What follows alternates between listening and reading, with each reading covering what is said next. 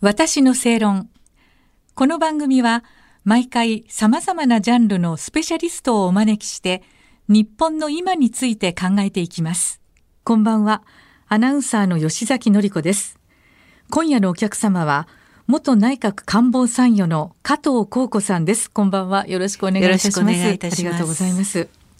えー、加藤幸子さんは現在発売中の月刊正論8月号で特集電力と国家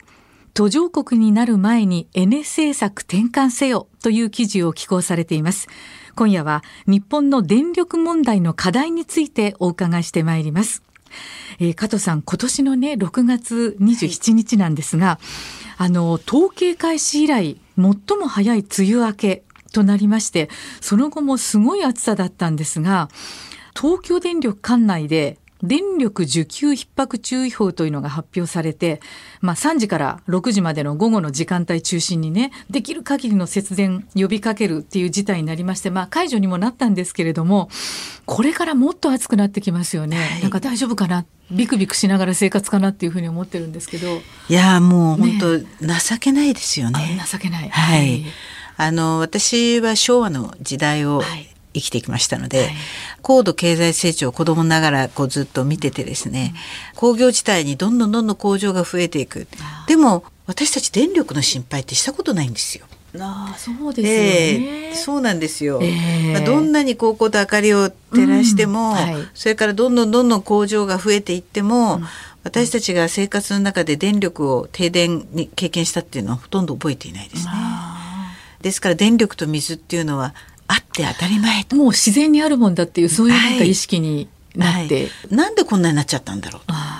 いうことを考えるとですね、はい、まあ、東日本大震災以降、うん、どんどん原発が稼働しなくなって、はい、それから脱炭素のあの流れの中でどんどん火力発電所を更新せずに、うん、えー、古い火力発電所をどんどん開廃していくと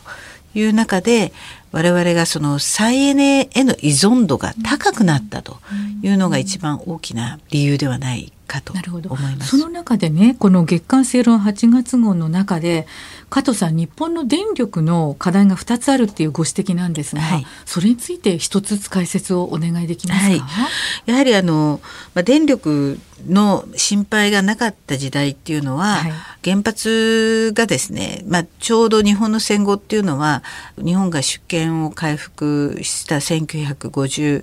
年以降ですね、一番最初にやったのが電源開発。そういう法を作ってですね、はい、そしてその3年後にはですね原子力基本法というのを作って被爆国でありながらですね、その原発に取り組んでその原子力発電というのをまあ取り組んできたんですね。はい、で日本はそういう点では電力に関してはまあ明治以来明治においても電化が非常にアジアでは一番早かった国ですから、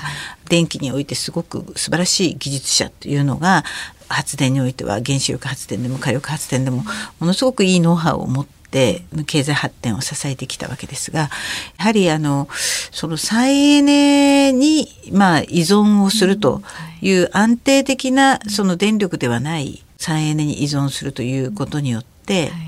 まあ、再エネはまあ太陽の光、はい、えー、ですからお日様が照らない時、うん、天候によります、ね、天候によるわけですよね、はい、でそういう時にはバックアップ電源としてその火力を回さなきゃいけない、うん、でその火力をどんどんまあ、調整弁である火力を開発していく、はい、それからベースロード電源としてですね原発っていうのがなくなっていくと。いうことについて例えば反原発の人たちが非常に声が大きい中でですね安全性世界で一番厳しい安全基準を満たしているその原発でさえなかなか再稼働しない、うん、ましてそのリプレイス新規を言い出せないという、うん、その中で、まあ、電力のオプションがどんどんなくなっていってることじゃないかというふうに思いますね。それが一つ目の課題ということですね、えー、非常に大きな課題ですね。で、うん、今このままいくとですね、今でさえも逼迫している中で、まあ、どんどん原子力も60年稼働をあの前提としたとしてもなくなっていくわけですよ。で火力発電もなくなっていく、えー、それから新しい原発を作るのには30年かかります。新しい火力を作るには8年かかります。でここから今あるこの電力の逼迫が良くなるかってっていったらばそれを考えていくとどんどん悪くなっていくんですね。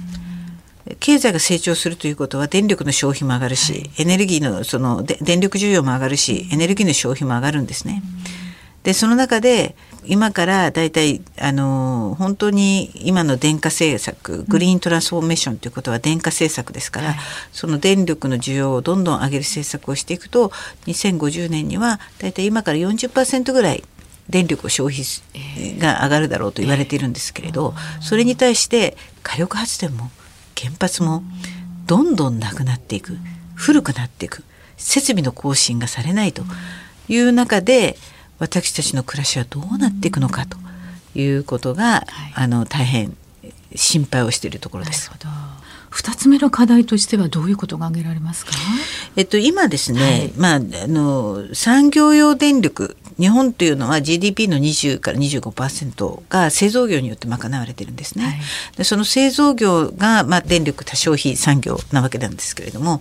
えそういったところの産業用電力を世界で比較してみると、うん、日本の産業用電力は世界で一番高いんですね。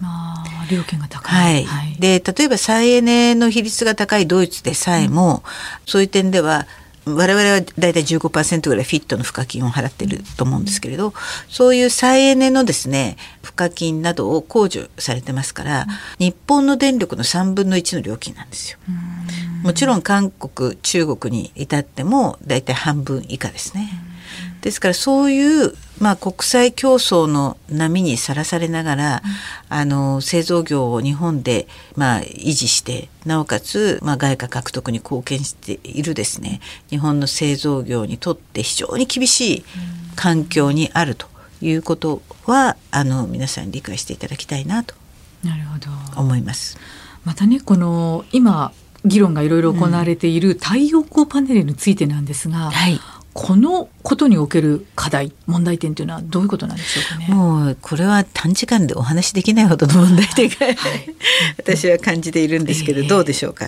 私はね、あの今のエネルギー基本計画どういうふうに皆さんお考えかわからないですけど、やはり再エネを主電源にするというのは非常にリスクが高いと思います。不安だっていうことですね。はい、あのもちろんそのどんな蓄電池が開発されたとしてもですね、やはりまあ火力と原子力というのがあの日本を支える基本になっていかなければ電力は安定しないと思いますね。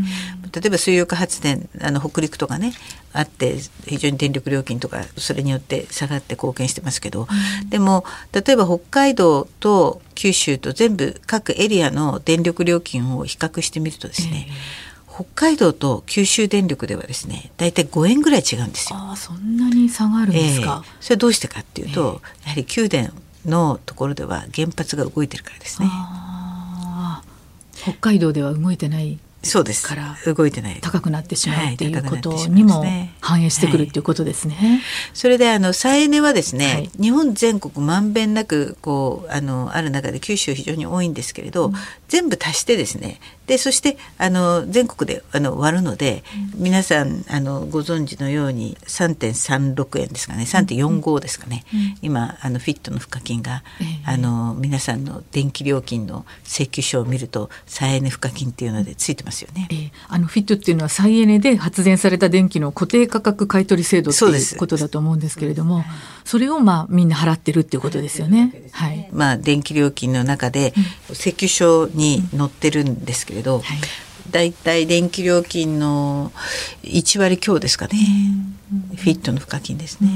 これがどんどんどんどん高くなる傾向で、まあ今だいたい日本の電力の61ギガワットが太陽光発電によって賄われてるんですけれど、はい、政府はこれを110ギガワットまで持っていきたいっていうふうに考えてます。倍近く増やそうっていう。でその110ギガワットにあのするにあたってですね大体これ私あの経産省のご担当の方に尋ねたんですけれど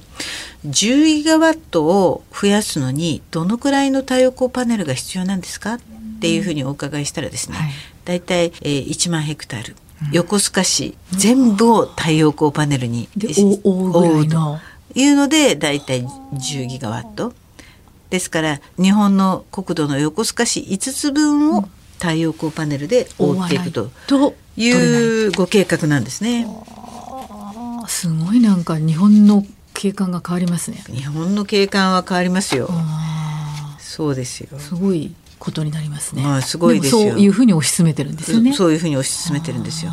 再エネの問題点はですね、うん、例えば地元のあの議会が反対しても、まあ7割地元の住民が7割8割みんな反対したとしても、うん、そのフィットの認定を受けたらそのまま進むんですよね。これがですねものすごい大きな問題じゃないかと。で例えば原発の場合地元の住民の理解ということが必ずあの各党おっしゃってますけれど、はい、再エネに関しては地元の住民の理解っていう言葉が入ってないじゃないですか。関係ないですか、うん、これはあの何とかしなきゃいけないんじゃないでしょうかね。あとまあソーラーパネルってね寿命もあるじゃないですか。20年ですよね。ねでそれでまた変えなきゃいけないと廃棄の問題とか出てくるっていうことも。これもね私環境省に尋ねたんですよ。20年後どうするんですか、えー、って言ったらまだあのどのようにするか大きな参拝になるわけですから、ね、うん、はい、でそれはまた検討するというお答えなんですけどね。今リサイクル先行きが定まってないうちに進んでる感じがなんかしますね。もっと怖いのはね、うん、この買取価格なんですけれど今、まあ、国全体で5兆円になるんですよ、うん、太陽光の買取価格、はい、これって防衛予算と一緒ですよ、うん、すごい。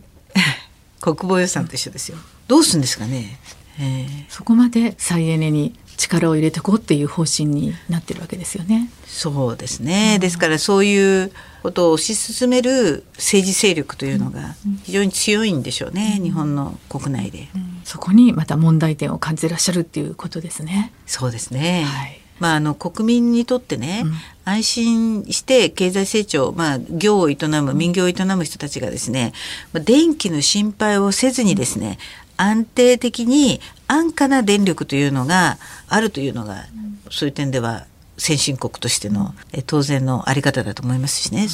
国民に電力の心配をさせるような、やはり政策っていうのは間違ってんじゃないかなというふうに。そうですよね。なんか毎日ビクビクしながら生活してるな、この頃っていうふうに思ってるので。なるほど。途上国のような話ですよね。そうですよね。じゃあまたちょっと次もそのお話を伺いたいと思います。はい、えー、元内閣官房参与の加藤幸子さんにお話をお伺いしました。加藤さん次回もよろしくお願いいたします。はい、ありがとうございます。ありがとうございます。私の正論。お相手はアナウンサーの吉崎紀子でした。